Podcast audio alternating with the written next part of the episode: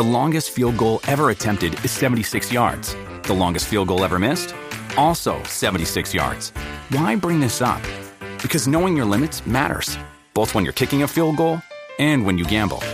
Betting more than you're comfortable with is like trying a 70 yard field goal. It probably won't go well. So set a limit when you gamble and stick to it. Want more helpful tips like this? Go to keepitfunohio.com for games, quizzes, and lots of ways to keep your gambling from getting out of hand.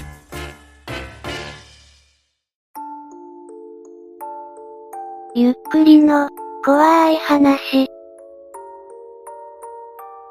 ドッペルゲンガー。自分とそっくりな人を身近な人たちが見てしまう現象、ドッペルゲンガー。本人が見てしまうと死んでしまうとか、今回はそんな話を集めてみました。前に言った友人が後ろから、大昔の話だが、かなり変わったドッペルゲンガーを体験した、武道音楽事務所主催の某バンドの初来日公演のチケットを取るのに連れと徹夜していた。朝になり、チケット発売が始まったので、連れは並んでいる列の前に前にと一人どんどん進んでいった。俺は気分が悪かったので、連れが2枚チケットを取ってきてくれるというので整理券をそいつに渡しぼんやりと並んでいた、というか動きもしなかった。問題はそこからで、俺の後ろから聞き覚えのある声が聞こえてきた。なんと、前に進んでいったはずの連れが女と一緒に俺の後ろに並んでいたんだ。その距離1メートルもない。服装、髪型、声、靴、顔、身長、全く同じだった。唖然として俺はそいつに文句を言った。チケットを取りに行ったはずなのにナンパしてるとは。そいつはこっちを見つめて何のことかわからないと言い出した。女は呆然としていたし、こっちはこっちで何とボケてんだよと。で、そいつにチケットは取れたのかと聞いた。そいつと対峙していた時、後ろからまた声が聞こえてきた。振り返ると連れがチケットを握りしめてこっちに走ってくる姿だった。そいつの女もそれに気づいて悲鳴を上げてた。周りも気づき皆呆然。連れとそいつは対峙した。至近距離で二人見比べても見分けがつかなかった。持ち物まで一緒だった。二人とも押し黙ったままだったが、不気味なことに仕草まで同じだった。同時にタバコを取り出し尻尾で火をつけるのもほぼ同時。タバコもライターも同じ柄。周囲の人間はみんな、唖然としていた。チケットを持ってた方がその場から離れようと動き出したので、俺はそいつを連れと断定してついていった。その場から離れてようやく連れは口を開いた。が、本人もショックがでかかったらしく小刻みに震えていたのを覚えている。その時、連れが言った言葉で覚えているのは、手に怪我をして貼っていたバンドエイドの位置まで同じだったらしい。怪我の場所は手のひら。その後、今に至るまでそいつは元気に暮らしている。思い起こすに二人が対峙した時は双方何も言葉を交わしていなかったです。もちろん二人は双子でもありません。わかりにくい文章になったが、こんな奇妙な体験でした。普通に出会ってしまったようですね。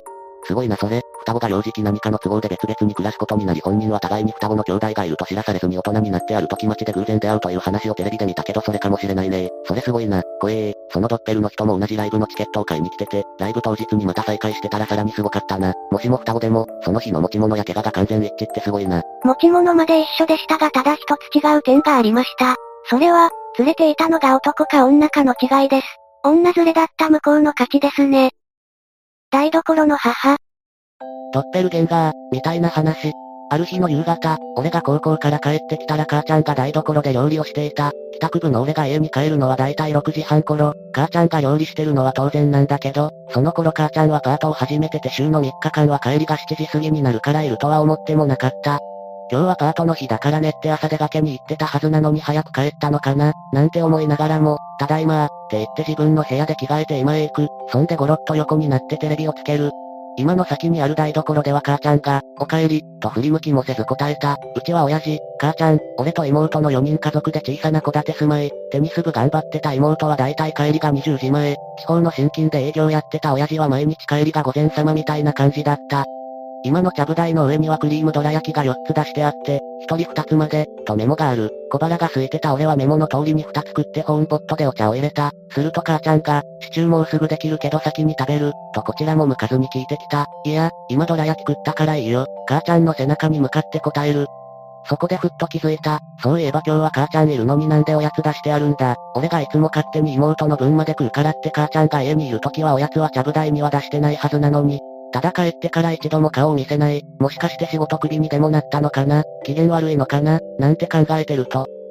そうだね、アミ、かっこ妹、もう帰ってきたら三人でせーので食べようか、と俺の詮索に被せるように言ってきた。うん、まだいいよ、と答える俺、せーので食うってのはどういう意味だ？突っ込みたかったが、言葉を飲み込みじっと母ちゃんの背中を見る。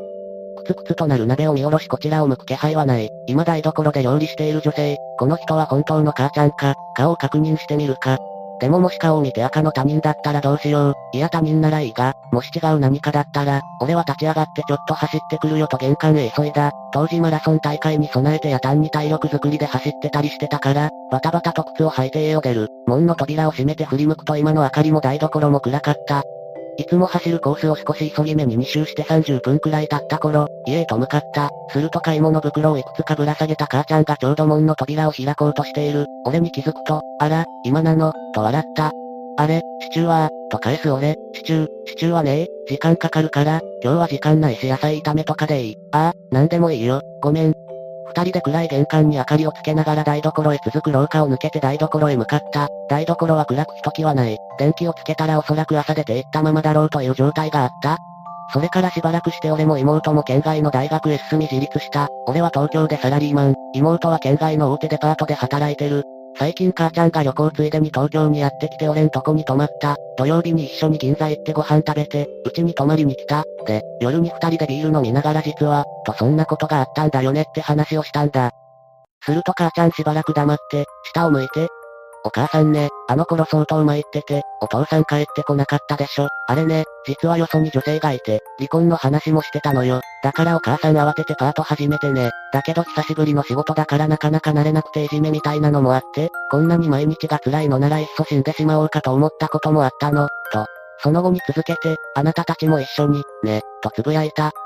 もちろんそんなことするわけないけど、それくらい辛かったのね。お父さんが浮気相手に振られてよかったよね本当に。と続け、だから、それは本当に私の生き量だったのかもしれないね。と顔を上げて笑った。というのが俺が体験した不可解な話なんだけど、実は俺は母ちゃんの言うような生き量的な話ではなく、台所で料理していたのは本当の母ちゃんだったと思ってる。パートを抜けて料理をしてたというわけでなく、あの時あの町では自分家で料理をしていた母ちゃんと、パートで働いてた母ちゃんがいるのではという解釈だ。もしあの時点で俺がドラ焼きを食わずにシチューを食っていたら、俺のいない世界があってそれが静止になっていたパラレルワールドの分岐点だったのでは、と。余談だが、親父の浮気相手とかいう人は交通事故で死んでいる。母ちゃんは振られたと笑っていたが、本当のところは死別だ。以上でした。余談がさらっと恐ろしいです。ところどころ鳥肌立った。こういう話は割と聞くけど、二人目ってなんか顔見せないこと多いよね。見ちゃうとまずいのかな。と、毒入りシチュー、食べてないからわからないんだろうけどはっきりしないのが逆に怖いね。愛人の人いなんかめちゃめちゃ深い闇感じる。性能ってそういうことなの。元に投稿者が疑問を抱いているのと、後のお母さんの告白の流れからして332の読みで合ってると思う。性能、の意味とは何だったのでしょうか？皆さんはどう考えますか？ドッペルゲンガーが日常の学校、私が通ってた高校は生徒の自主性を尊重って理由で生徒会の活動が活発だった。そのせいかわからないが七不思議の一つが、生徒会のドッペルゲンガー、別に怖いとかそういうのじゃなくて、生徒が10人いたら1人は一度くらい目撃する。実際私も音楽室で先生と話していたはずの生徒会初期が図書室で読書しているのをその3分後に見かけたことがある。ちなみに初期はその時間、昼休み、はずっと図書室にいたらしい。でも音楽の先生も昼休みに確かに初期と会話したと証言した。ちなみに生徒会長を見たらその日一日ラッキーみたいなジンクスもあった。初期の場合は、アクシデントに遭う。その日の部活中足を捻挫したのは偶然じゃないかもしれない。漫画やアニメの生徒会は大体普通じゃないですからね。分身くらいできるでしょう。踊る兄。我が家の家族には、なぜか俺が、陽気に踊りながら部屋に入ってくるお兄ちゃん、と認識されている。実家に帰るごとにそのことでからかわれるんだから間違いない。兄ちゃん、いつも部屋に入ってくるときは変な踊りしとったよな。とか、まだあの踊りやっとんの？とか言われる。これらの話の時期を聞くと、中学から高校時代の俺はしょっちゅう踊っていたらしい。くるくる回転したり足と手をバタバタさせたりしていたという話だ。だけど俺はまだ大学生。さすがにたった数年前のことを忘れるはずがない。そう、俺はそんな踊りをした覚えは一つもないんだ。部屋に入るときはきっちりノックをしていたし、ましてや座敷でくるくる回っていたようなこともない。これは俺の記憶違いなのだろうか。それとも家族は俺ではない俺、いわゆるドッペルゲンガーを見ていたのだろうか。お兄ちゃんいつも踊ってたよね、という話題を振られるごとに寒気がする。これは、無意識のうちに踊っていたのではないでしょうかね。人助けをする俺、幽霊とは少し違うけど俺のドッペルゲンガーがいる。自分自身は見てないけど他人が目撃。現在進行形。今は収まった。5年くらい前に1年程度の期間で起きたこと。ちょっと変わったドッペルゲンガーでやたらと人助けをする、道に迷ったおばあさんを送ってあげる、荷崩れを起こした宅配業者を助ける、雪にはまった車を助ける、株で横転して怪我したおじいさんを救助、すべて身に覚えが全くない。すべての人が俺の営業者に書いてある社名見てお礼に来たそう。僕じゃないですよと言っても、じーっと俺の顔を確認した後、いや、あなたですよ。なんなのこれ。営業者に乗っている時点で本人の可能性が高いですね。別人格の仕業でしょうか。同じ服を着た自分。不思議な話をするかね。ジャンルはわからないけど、ここに書き込む。数年前、いつも行ってるコンビニに自分と同じ服を着た人がいた。雑誌立ち読みしてるみたいで、向こうも、あれ？って感じでこっち見てた。でまた雑誌読み始めた。その服、基本店の人が手作りしてる特殊なやつで、着てる人見たことなかったから偶然にしてもなかなかびっくり。で、自分はまだだけど、デザインに飽きたら店に持ち込んでお金払えばさらに加工してもらえる、ってブランドなのね。相手は加工済みだった。服の趣味ってやっぱ容姿も被るのかなって感じで、顔立ちもちらっと見たら私そっくり。まあ気にせず適当に買い物して帰った。一年して同じコンビニに同じ服、ただデザインに飽きたから加工してもらったのを着て雑誌見てたら同じ服の人が入店してきた。向こうは未加工。化粧の方向性や髪型なんて一年すれば変わるもんで、なんというか、一年前の自分が入店してきたんだよ。わけわかんないけど、立場が逆でコンビニにいるわけ。私が二人、反射的に雑誌に目を落とすと去年バージョンの私はさっさと会計済ませて退店。これどういう現象なんだろう。ドッペルゲンガーとは違う気がするし、謎な体験でした。ドッペルゲンガーの真実は、未来や過去の自分を見ていた、とかだったりするんでしょうか。ハリーポッターのタイムターナーみたいやね。なんてブランドの服同じ体験したことあるわ。子供の頃から、親も間違えるほど似た人が同じ生活圏内にいたらしかった。だから友達に、昨日〇〇にいたね、と言われることがよくあった。学校にいるはずの時間に、ショッピングセンター内の美容室で髪を切っている姿を見かけた、と、学校から帰宅するなり親に叱られたこともあった。高校生3年の夏休み、学校主催の合宿帰りに乗った電車のドア横に立ってた。それはいつもはまず乗らない路線だった。駅に着くと反対側のホームにも電車が止まっていたんだけど、そのドアのところで、私そっくりという噂の人をついに見た。噂通りすごく似ていたけど、私は奥舞台なのに彼女は綺麗な幅広二重、髪を巻いていて、コンサバファッションで自分より綺麗な人だなと思いながらぼーっと見てた。彼女はふと顔を上げ私を見つけると、すごく驚いたように目を見開いて私を見ていた。向こうの電車がゆっくり動き出しても、視線は私から離すことはなかった。大学生になり、あの時の路線は大学やバイト先に行くために毎日乗っていた。ドア横に立って本を読んでいたけど、視線の端に反対側のホームにも電車が止まったことが見え、ふと顔を上げた私の出身校の制服を着た、高校生の私がその電車内にいた。母校は私の学年を最後に微妙に制服が変わっているなのに、その高校生は当時の制服を着てたんだ。それに私の学年カラーの襟章と生徒会役員章もついていた。生徒会は3年生しかいないけど、その学年からあの子が本当に存在するなら、彼女はまだ1年生のはずだから、生徒会役員証をつけているはずはなかった。彼女はまるで人形のように、表情を変えることなく私のことを見ていた。私が乗る電車が先に動き始めてしまい、彼女が見えなくなるまで、私はその姿を見ていた。バイト先について更衣室に入ると、大きな鏡がある。そこで自分の姿を改めて見た。巻き髪、メイクで二重にした顔、コンサバファッション。あの時に見たのは今の私の姿そのものだった。じゃああの子はやっぱり一年前の私ということになるのか？その日以来、私の生活圏内で、〇〇にいたよね、と言われたことはない。おお、同じ体験した人が、過去と未来の自分に、ある意味同時に出会ってるって不思議ですよね。これで時間差がなかったらドッペルゲンガーで死んでしまうのかも。と思ったけど、554がそれ以来似てる人の目撃談がないのは、相手が死んでる可能性もあるのかね。イヤループが完結したから。ドッペルゲンガーは時間軸が違う自分説、あると思います。知らないうちに友人と遊ぶ自分。上の方たちのお話と似てるような似ていないような。上の方というのは前二つの話です。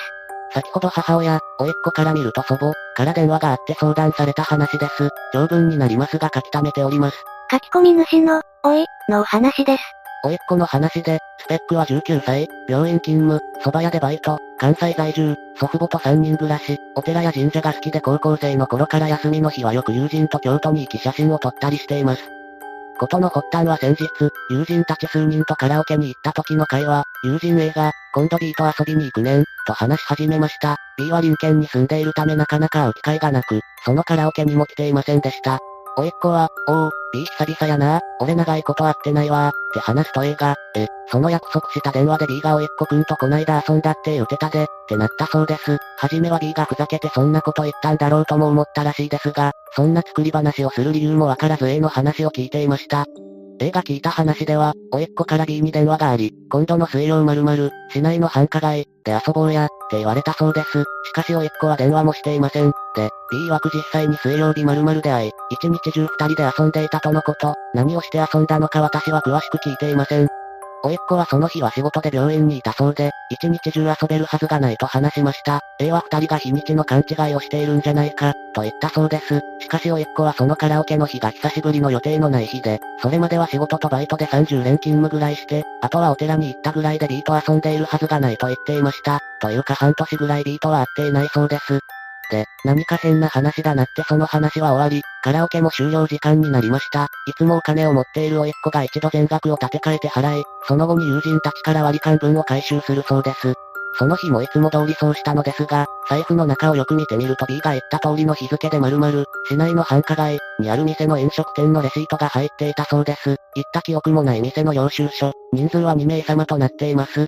しかし思い起こしてみても近日で不審なお金が財布から減った記憶もなく、銀行の出金履歴もないとのこと、自分の記憶が飛んでしまったのか、と思い、次の日に職場でタイムカードを見るとやっぱりその日は日勤で出勤している。同僚に聞いても、あの日は一緒に病室担当したよ、と言われたそうです。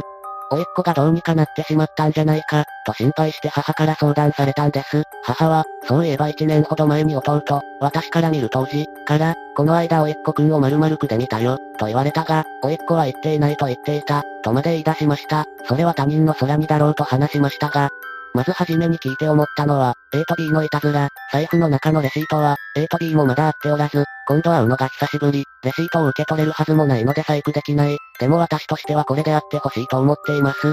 おいっ子がお寺や神社に行き過ぎて怖いことになってる。さすがに長い間お寺や神社に行ってるだけにお参りの作法は、自称、しっかりやっているそうです。私は一緒に行ったことはないので本当かどうかはわかりません。またお寺や神社で植物や石を拾い持って帰ったこともありません。写真は許可のある場所でしか撮っていないそうです。先日有名な苔寺の予約が取れて行ってきた、と嬉しそうに話していました。